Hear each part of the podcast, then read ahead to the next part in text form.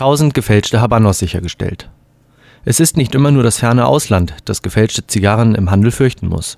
Gut zwei Wochen vor dem Fest konnte Habanos SA einen Erfolg im Kampf gegen Produktfälscher verbuchen.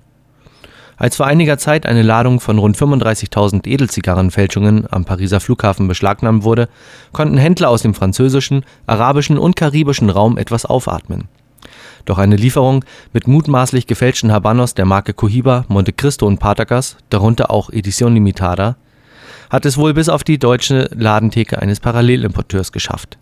Von Habanos SA beauftragte Anwälte konnten noch 1000 Zigarren per einstweilige Verfügung sicherstellen und den weiteren Vertrieb solcher Produktfälschungen erst einmal unterbinden.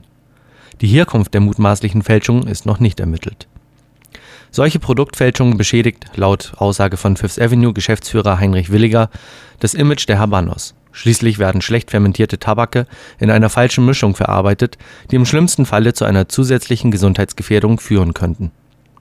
Experten gehen davon aus, dass jährlich mehrere Millionen gefälschte Habanos-Zigarren auf die Weltmärkte kommt.